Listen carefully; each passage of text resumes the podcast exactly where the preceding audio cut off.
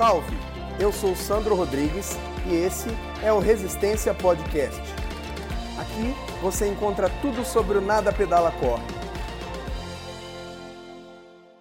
Salve, salve, amigos do Resistência Podcast. Voltamos para a continuação depois do sucesso do programa anterior.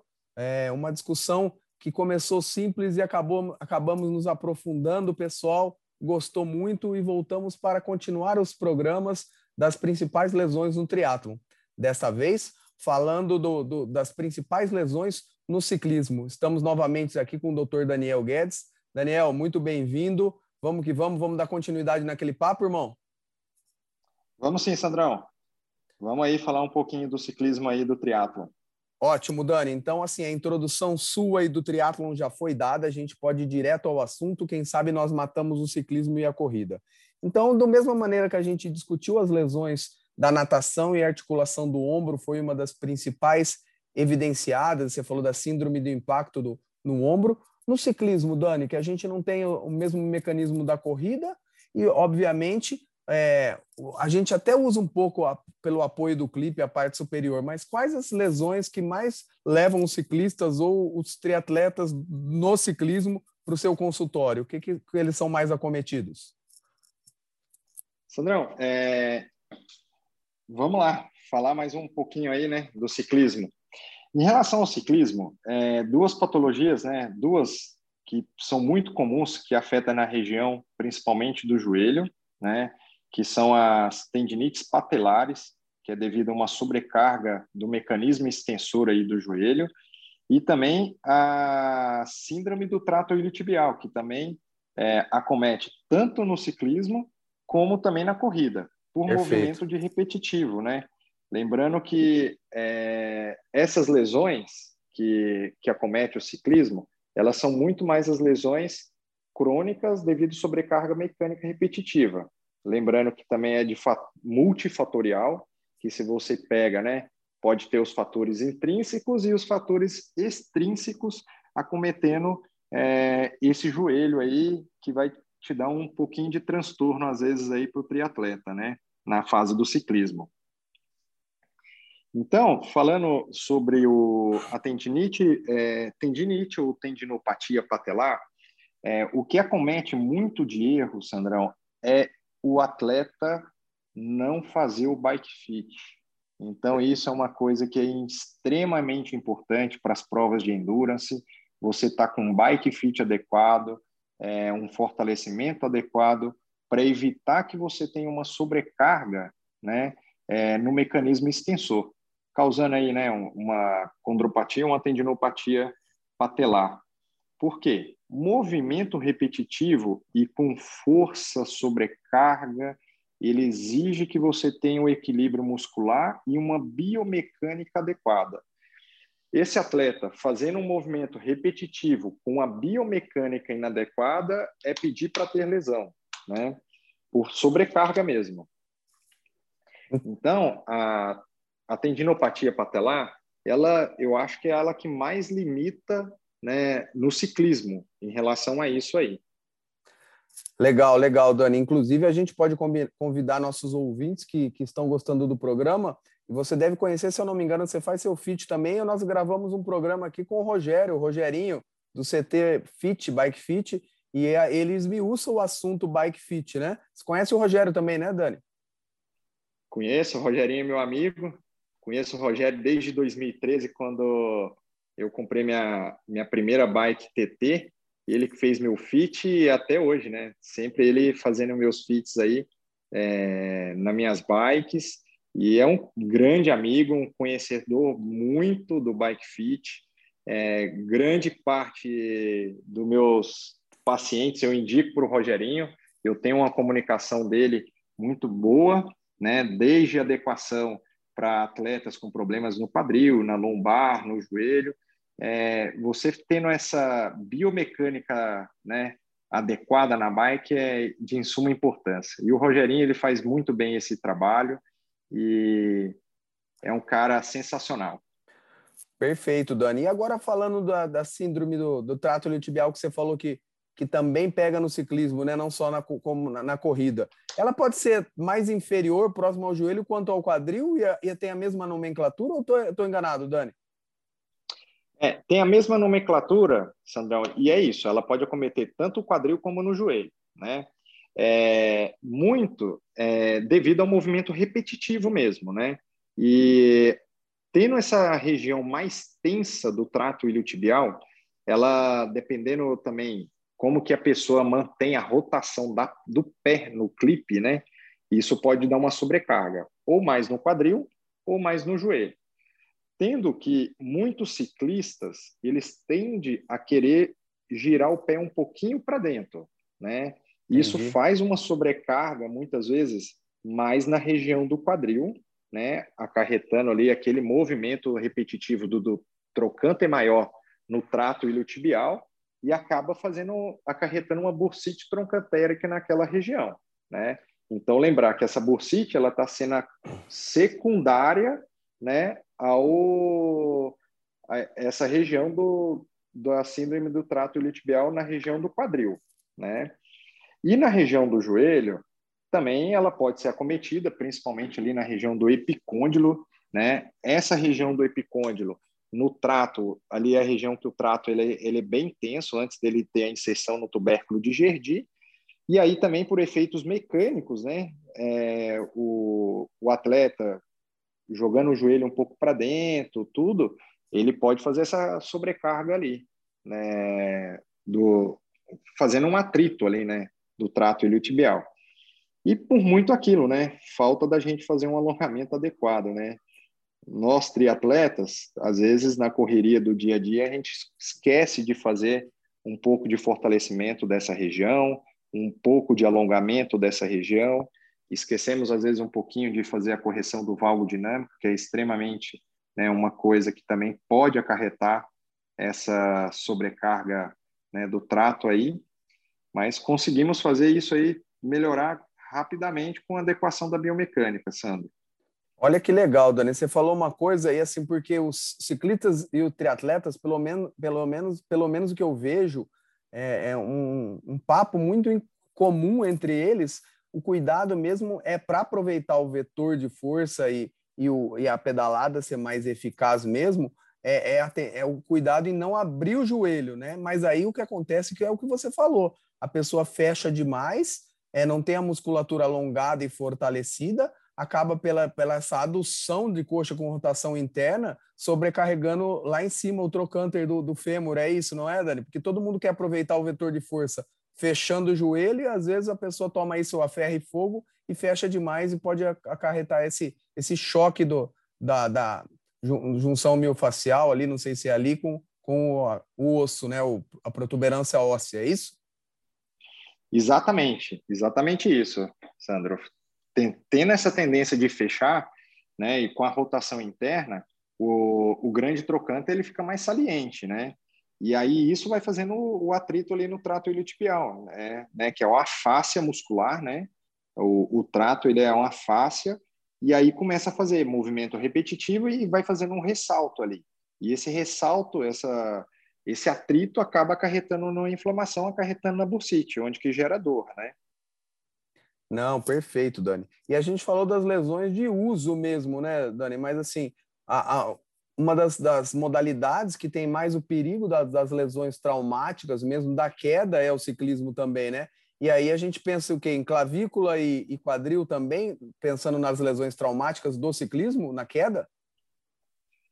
Sandro, a, o carro-chefe nas lesões né, agudas, que a gente parte para essas lesões, é, ainda continua sendo as contusões. Primeiro carro-chefe é a contusão, que é, é, a queda que ele acaba não tendo nenhuma fratura, né? Que é o famoso os polirralados, as abrasões, as quedas.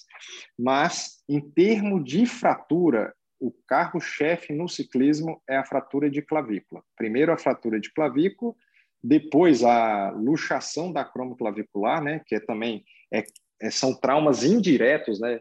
É, ah. Explicando aí para o pessoal o que é o trauma indireto é, a pessoa cai com, com o ombro, né, que é muito comum. Nesse trauma, o trauma é no ombro, né, na, é, na região do húmero proximal, e aí como ocorre, né, a adução do ombro, né, a compressão, aí normalmente a clavícula ela quebra no terço médio, que é o mais comum de acometer, é a fratura do terço médio. O segundo, dependendo do trauma, se, a, se o osso da pessoa às vezes é um é, e a velocidade do trauma, também pode ocorrer a lesão da luxação acromoclavicular, que é onde ocorre a ruptura dos ligamentos né, acromoclaviculares e dependendo da, da força, da velocidade, pode romper também os coracoclaviculares. E a clavícula ela tem aquela ascensão, né, que é o que é a luxação acromoclavicular. Boa, Dani, perfeito. É porque não é, é, a gente vê muito, né? É principalmente entre os profissionais, é, tem atletas que tiveram um trauma, uma queda e a gente vê eles com tipóia pedalando no rolo para não perder a parte física, né? Da, e nem a parte de membro inferior, que é o carro-chefe, mas aí eles sossegam do outdoor. E, e, é comum a gente ver até esses caras que não podem perder treino para não estragar a distribuição de carga da periodização, pedalando no rolo, mas com uma tipóia, né? Exatamente, Sandro. A gente tem essa vantagem no triatlo, né? A gente consegue às vezes modular o atleta sem ele não ficando inativo, adequando algum outro esporte.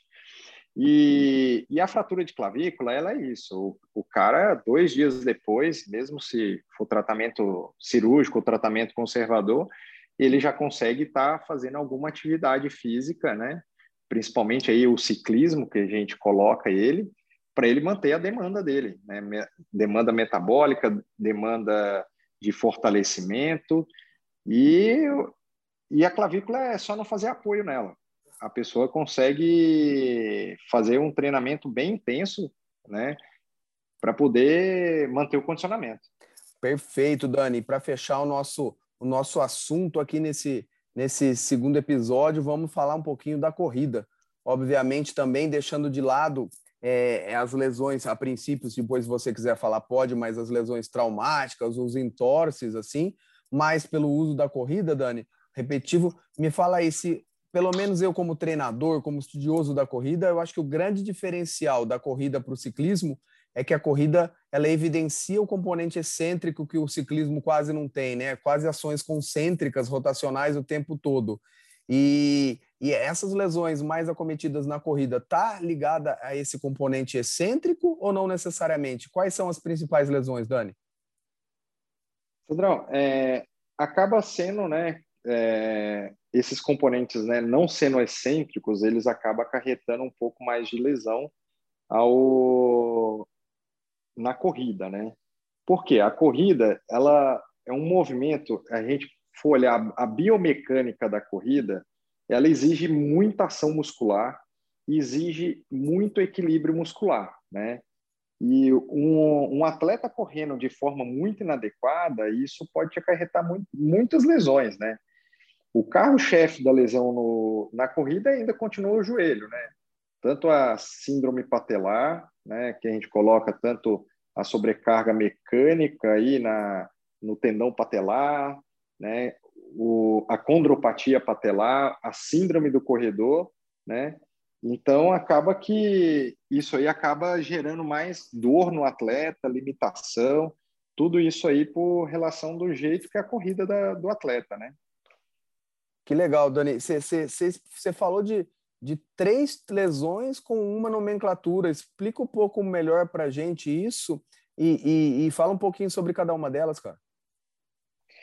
Sandrão, então vamos lá. É, a condropatia patelar acaba que sendo né, uma das coisas que acarreta muito a condropatia patelar no, no corredor. É, o que, que acontece? O, muitas vezes ocorre um desequilíbrio entre a musculatura anterior e posterior do joelho né? principalmente e também do movimento de corrida desse atleta. Com isso, você te, pode ter um pouco de anteriorização né, do fêmur, isso sobrecarregando o mecanismo extensor. Então, assim, o quadríceps tenta estabilizar esse joelho, porém o fêmur muitas vezes, né, vai ali, pressiona um pouco a patela e a patela também quer pressionar o fêmur. Então, isso acaba acarretando a dor né, anterior no joelho ali. Tá. Essa sobrecarga, muitas vezes, pode ser tanto na patela como no tendão patelar. Então, isso é devido a uma hiperpressão do mecanismo extensor e o movimento repetitivo. Lembrando que tem aquele movimento repetitivo da corrida, é, então é por overuse, né? Você vai tendo um movimento overuse, às vezes isso vai sobrecarregando, causando, gerando dor.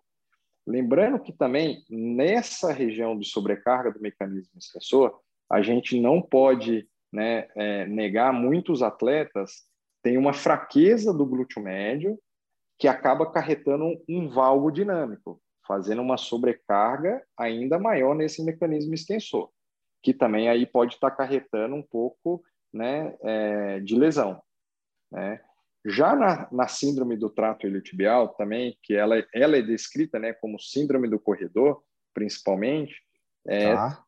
Também acarretando isso. Às vezes, uma fraqueza do glúteo médio, o, o atleta não consegue manter ali né, o, o glúteo médio, ele acaba acarretando um, val, um valgo dinâmico, isso acaba acarretando né, a sobrecarga lateral do joelho também, então, e de movimento repetitivo, ocorre o, o, o atrito do trato iliotibial junto ao epicôndilo, né, lateral, acarretando na síndrome do corredor.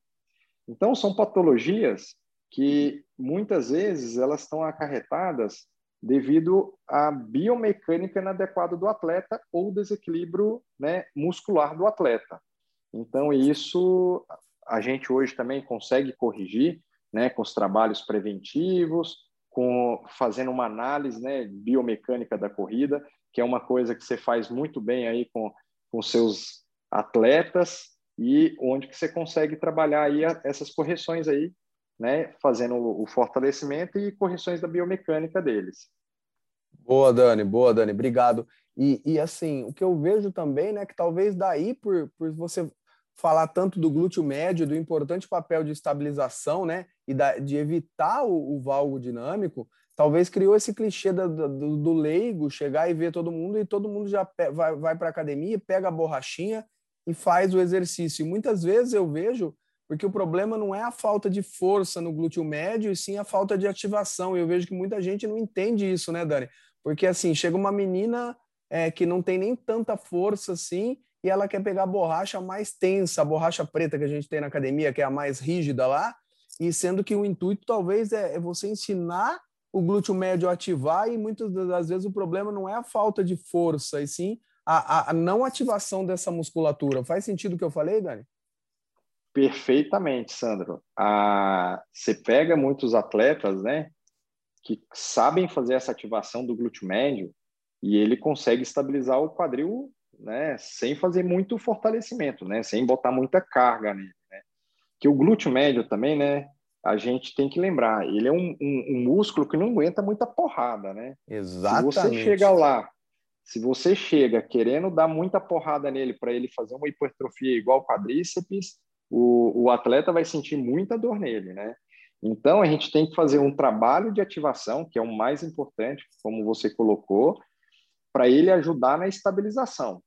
Né? Tem, a, tem até um trabalho é, do Falopa, da Escola Paulista, que ele mostra né, que você tendo o glúteo médio não ativado, ele fazendo uma angulação de 4 graus, ele dobra a sobrecarga nele. Então é que onde que onde ocorre uma queda da pelve e isso acaba com com o tempo, né, na corrida, na hora que você faz a fase de apoio, ele sofrendo aí duas vezes o peso dele, então ele começa a ter essa sobrecarga e ele não aguenta. E a pessoa começa a ter outras dores, né? Ou, né, alteração de biomecânica do quadril, pode afetar na região da lombar e principalmente joelho e tornozelo.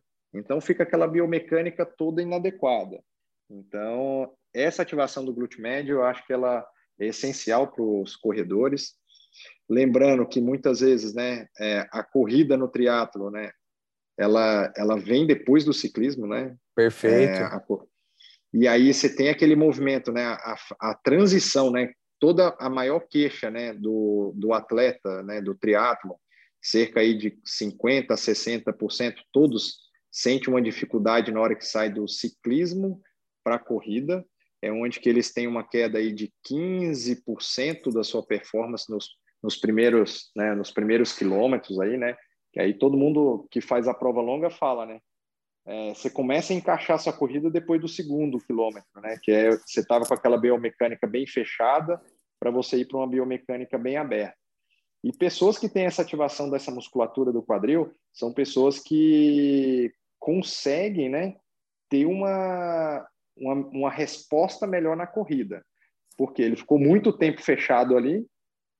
Se você não tem um glúteo máximo, um glúteo médio, que vai te ajudar a estender o seu, seu corpo aí para fazer uma biomecânica adequada da corrida, isso te prejudica, né? Então, é importante a gente fazer esse fortalecimento da, da musculatura do quadril, Sandro. Perfeito, Dani, perfeito. Eu acho que você já matou a pau, porque você falou que o joelho é a região mais acometida, nós exploramos as lesões do joelho, e aí a gente acabou falando indiretamente do quadril que vai refletir no joelho, tanto pelo mecanismo de valgo dinâmico, que, que compõe os movimentos de rotação interna e adução da coxa, que muitas vezes se dá pelo quadril. É isso, não é? Exatamente isso, Sandro. Tá. É... Pode, Pode completar, desculpa. Não, não, é, é exatamente então, isso. Não, então, então eu acho que a gente fechou o joelho e o quadril, se você achar que tem alguma lesão que mais se destaque, a gente pode ir para o pé, talvez, porque eu vejo muita, muita gente ali, pé e perna também, né, Dani? Às vezes, com, acho que a facite e até a periostite, a canelite, não sei se ainda é esse nome, cara, mas eu acho que também é, é uma coisa que eu vejo no dia a dia com meus atletas. Procede essa informação, Dani? Procede, Sandrão.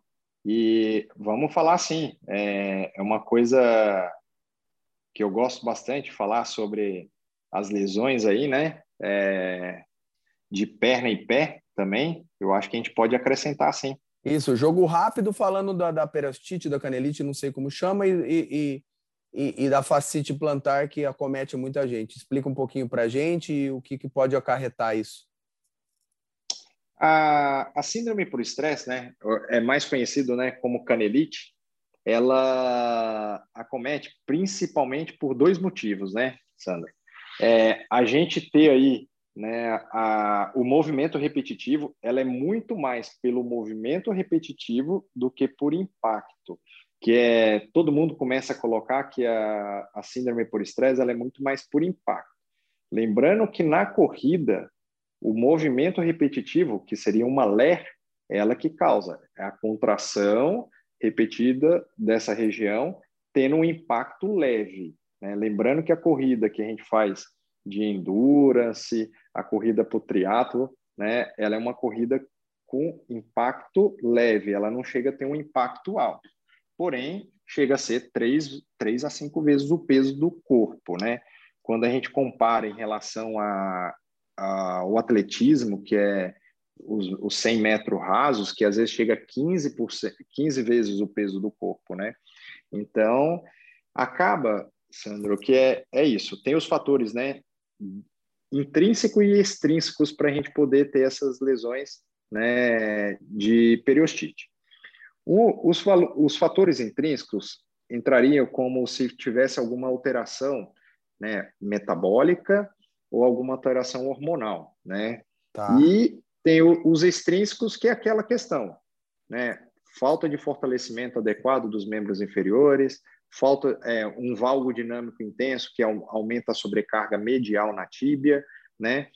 Também, às vezes, né, é, calçados muito inadequados, né? Pisos muito inadequados e erro de periodização, que muitos acometem por esse fato, né? A pessoa começa a ter um aumento de volume né, muito rápido. Abrupto, né? Abrupto, de alta intensidade, e isso acaba acarretando aí uma alteração no metabolismo né, ósseo, acabando acarretando nessa síndrome por estresse aí, ou periostite. Lembrando que começa com a periostite, que é uma inflamação do periósteo. Quem que é o periósteo? Ele é uma, uma camada, né, que é, para o músculo se inserir no osso, a gente tem que ter esse periósteo. O periósteo ele dá resistência e ajuda na nutrição do osso. Quando ocorre a inflamação do periósteo, que aí a gente chama de periostite, ocorre um leve descolamento do periósteo do osso. Se você continua fazendo um movimento repetitivo com carga repetitiva, acontece que aí você pode ter o quê? Um edema no osso. Ah, tá. Acarretando primeiro o que a gente chama de síndrome por estresse, né? Então é a per periostite, aí ela pode evoluir para síndrome por estresse, que já é um conjunto, né? Que é a alteração do metabolismo ósseo com a inflamação do periósteo, mantendo a sobrecarga, e isso pode acarretar né, na fratura por estresse, que aí já ela, dependendo da região, ela já chama mais atenção, né? Um exemplo, colocando da tíbia. Quando a gente pensa na, na, de, na região anterior da tíbia, né, a gente fica mais preocupado, porque ali ela pode ocorrer uma fratura né, da pessoa correndo, né?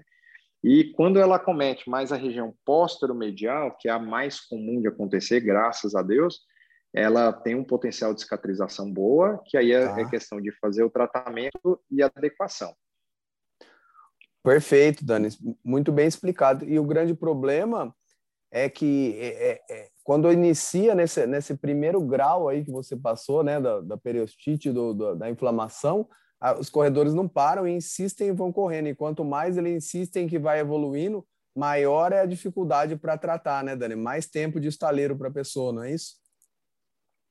Exatamente. O, o que é muito comum, né, Sandro, é o atleta sente um pouquinho de dor, né, quando começa na, é, a periostite, o atleta acaba cessando ali um, dois dias, aí ele vai treina de novo, sente a dor, aí é muito comum, ele vai lá, usa o anti-inflamatório por conta, né, aí não procura, às vezes, ver qual que é a causa, né, é, que ele que está ocasionando essa periostite, se é um erro de periodização, se é um erro de biomecânica, ou se está tendo alguma alteração do metabolismo, e aí acaba que ele volta a correr, volta a sentir dor, ele volta a usar um anti-inflamatório. Então, quanto maior tempo você não tiver o diagnóstico adequado, a pessoa vai protelando. Por quê? O tempo de recuperação, ela não é em dois, três dias, né? Ela, a gente calcula em semanas, né? Da periostite, normalmente, às vezes, duas a três semanas. Já a síndrome por estresse, ela já começa a mudar de seis a oito semanas. A fratura por estresse, ela já varia de, né, de seis até 18, 24 semanas, né? Então, é, às vezes, o, esse uso inadequado de analgésico anti-inflamatório nesse período, às vezes, retarda um pouco o diagnóstico e depois acaba limitando o atleta, né, por um período maior aí de tendo que ele se recuperar. Então eu acho a periostite ela é uma das coisas que assim você começou a sentir, eu acho que a gente tem que fechar um diagnóstico, ver qual que é o ponto que está te causando essa periostite para evitar, né, que você precise um tempo maior, é, mais longo de recuperação. Perfeito, Dani, perfeito. E o papo, quando é bom, né, cara? A gente está tendo uma aula aí, cara. Desculpa, eu tô tomando as nossas madrugadas, como é o único horário que a gente não tem, mas eu não, não aguento de, de vontade de perguntar mais coisas, porque é uma aula com você, com um grande amigo, não é todo dia que fala com um ídolo, não. Dani, então, me fala se eu tô errado e pode discordar de mim, cara. É, é, parece que eu vejo que é mais comum essa lesão quando o cara treina muito em esteira do que na rua, cara. Não sei se pela dorsiflexão ser mais exacerbada para não tropeçar na esteira. Eu tô viajando aqui. Faz sentido ou é coincidência minha que eu tô, pensando, tô vendo aqui? Sandro, é, e eu também, eu assim, no consultório eu pego muito mais é, essa questão. Eu vejo por dois, duas questões. Primeiro, essa questão de dorsiflexão e na esteira, como a esteira dá a velocidade, eu acho que o atleta fica muito mais ereto, que isso aumenta a pressão nessa região. Então, Entendi. acaba que na esteira ele aterriza muito mais, né? Por ele ter o amortecimento da esteira, às vezes ele aterriza muito mais com o calcanhar e corre um pouco mais é, é reto, né? vertical, né? É, vertical. Então, o que eu vejo é nesse ponto, né? Então, e, e aumentando a sobrecarga, né? É, eu acho que na rua, como você é, Se você não anteriorizar na rua, você não sai do lugar, né, cara? Exatamente, exatamente. Se você não for para frente, você não sai do lugar. Então Entendi. eu vejo muito mais por essa questão. Boa, Dani. Perfeito. E agora, para fechar essa grande aula, esse grande papo nosso, falar um pouco da facite, né? Que, que detona tanta gente, que é outra lesão também que o pessoal costuma negligenciar de início, dá para correr, e aí vai complicando quando demora para procurar o médico e às vezes trata mais, é, para mais tempo, né? Fala um pouquinho dessa lesão aí. É, lembrando que a faceite plantar é aquela questão, né? A gente só lembra de fortalecer a musculatura do pé da hora que dói, né? Exato. É, por quê? A carga toda do nosso corpo vai no pé. E a gente tem que lembrar que a gente tem uma face que ela faz um movimento né, de propulsão ali na, na região plantar e ela sofre muita sobrecarga. Quando você tem essa musculatura do pé que ela não consegue né, segurar é, a musculatura intrínseca e extrínseca do pé, também os, os, né, os fibulares, o tibial posterior, quando você não tem essa musculatura muito adequada, o pé começa a sofrer. E aí a face a plantar, ela que é mais sofrida. Então, Sandro, é, falta mesmo é de da gente praticar o treino, né, que é o footcore, o fortalecimento da musculatura do pé e, a, e o fortalecimento da musculatura do tornozelo. Então, a faceite, ela é aquela questão. É, também, outra coisa que causa muita faceite, é, acabei esquecendo de falar aí, é o encurtamento do tendão de Aquiles. Né? Muita gente não tem alongamento muito da panturrilha. Lembrando que na, na fase de propulsão da corrida, cerca de 60% a 65%, quem faz isso é o músculo solear. Se você tem um músculo solear muito tenso e ele muito encurtado, também acaba acarretando no encurtamento da face.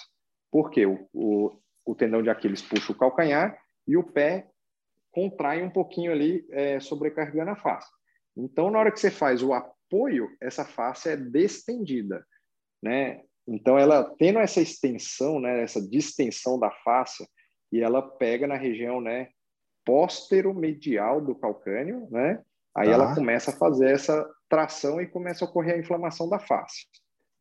Dani, me dá, me dá a sua opinião, seu ponto de vista, que eu que estudo um pouco a biomecânica também da corrida, e assim, virou uma, desculpa de, de, de, de aleijada é muleta, né, o pessoal fala, mas virou muito desculpa porque antigamente se alongava muito mais e hoje em dia, e não deixa de ser verdade, né, a importância do, do ciclo alongamento-encurtamento, do efeito de mola sobre o efeito elástico dessa musculatura para propulsão na corrida. Então, alguns estudos falam que, que você ser muito alongado, muito flexível, muito móvel, isso pode prejudicar o ciclo a longa e curta, né? Esse efeito de mola. Mas aí o pessoal confunde isso, ser muito alongado com ser muito encurtado. E aí não é, né, acho que nem para lá e nem para cá, né? Você acha que é por aí também, né? Sandrão, eu também acho isso. É, no, você não precisa fazer um. Vamos lá. É, ter flexibilidade, né, é uma coisa, você ter uma musculatura que ela consiga trabalhar no arco de movimento dela, do que você ter um excesso de flexibilidade, né, excesso de movimento. Então, você fazendo um alongamento excessivo, isso vai te prejudicar, porque muitas vezes na, na ação, né, contração, essa região vai ficar mais lentificada, né, que é uma coisa que a gente não precisa trabalhar. Mas é importantíssimo é você ter uma, uma mobilidade adequada, né? Você ter aquele pé todo duro vai te dar uma sobrecarga que muitas vezes vai te propiciar numa lesão ou numa até às vezes numa fratura aí. Mas você tendo esse mecanismo, né, de contração e relaxamento adequado, é, eu acho que é essencial. É isso que você colocou. Não quero que o cara tenha nada encurtado mas também não, nem extremamente alongado, né? O cara precisa ficar trabalhando isso, porque isso também, o extremamente alongado, pode te prejudicar, né?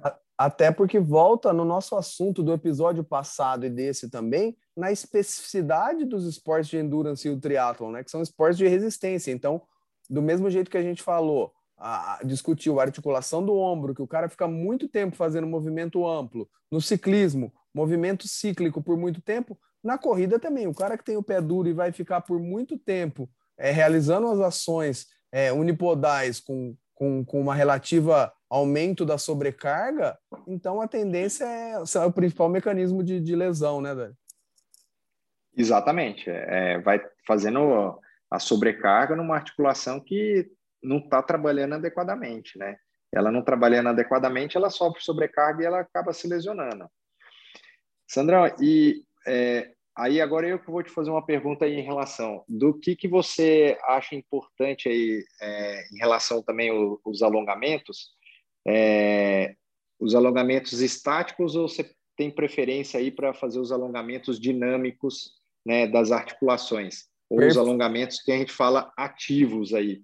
Que eu sou eu sou um cara que sou muito fã dos alongamentos ativos, né? Eu, eu coloco isso para os meus né, pacientes. Eu acho que a importância de você ter o alongamento, o trabalho de mobilidade, né? Não, não quero que o cara seja um circo de solé, mas eu acho que ele fazer um trabalho, um aquecimento, um trabalho de mobilidade ativa, preparando essa articulação para praticar um esporte.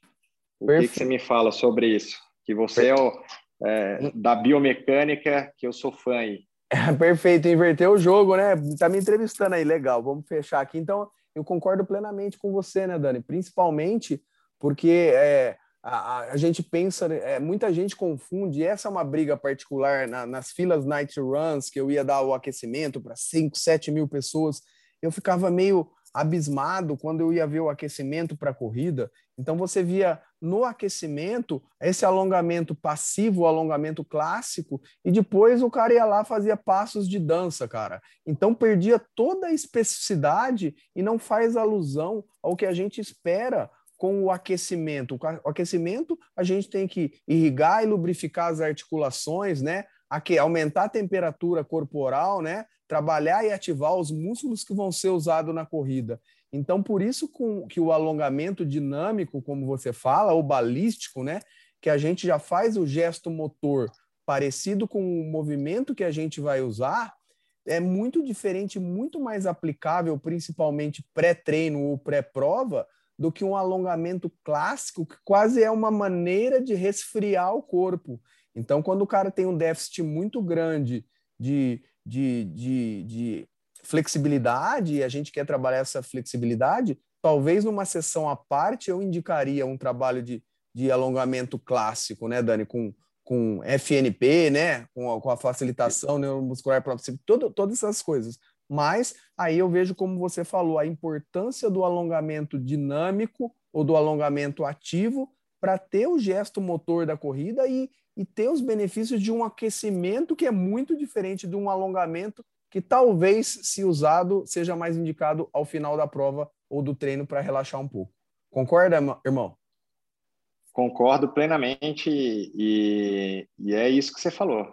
É, eu acho que a especificidade do, do esporte ela é, tem que ser seguida, né? Não adianta lá você ficar duas horas querendo alongar um um anterior de coxa se você vai querer fazer ele contrair movimento repetitivo, né? Então, eu acho que isso, isso que você colocou é perfeitamente. Dani, Dani, meu irmão, muito obrigado, muito obrigado pela aula, muito obrigado pela discussão, muito obrigado pelo seu tempo, muito obrigado pela nossa amizade, o respeito, o carinho, a, a idolatria por um grande ser humano, além de excelente profissional, é grande. Então, fecha aí fazendo seu jabá, falando como o pessoal se, é, te encontra. Eu acho que você falou onde você atende, mas só me procurar que eu indico o Dani de olho fechado, ele que eu indico todo mundo para salvar o, a galera que eu judio. Então, faça seus agradecimentos, fala da sua rede social, não sei se você é tão ativo assim, mas de vez em quando eu vejo você sendo convidado para lives, então fala um pouquinho de você, onde te encontra e deixa um recado final. E eu já te agradeço, o fechamento é com você, cara. Sandrão, mais uma vez, muito obrigado. Eu que sou um cara muito fã de você, da nossa amizade. Você é um cara ímpar. E é aquela questão, vi sua reportagem esses dias, um, um grande atleta, um grande profissional que quer ensinar né, tanto os, os atletas como também amigos para desenvolver no esporte.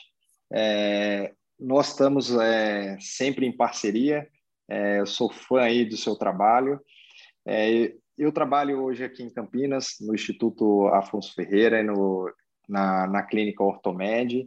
É, eu também tô, eu tenho o Instagram, que é Daniel Novaes Guedes, e lá eu às vezes publico, publico um pouco mais da minha família, das minhas meninas, e mas também sempre estou aí participando né, das lesões do esporte, do bate-papo com a turma.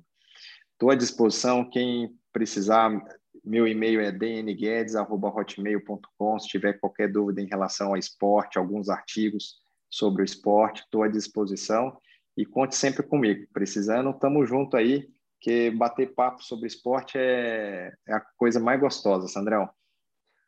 Valeu, Dani. Obrigado. Até mais, gente. Foi um grande prazer estarmos com esse, esse ícone da ortopedia, o Daniel Guedes. Espero vocês no próximo programa. Um abraço a todos.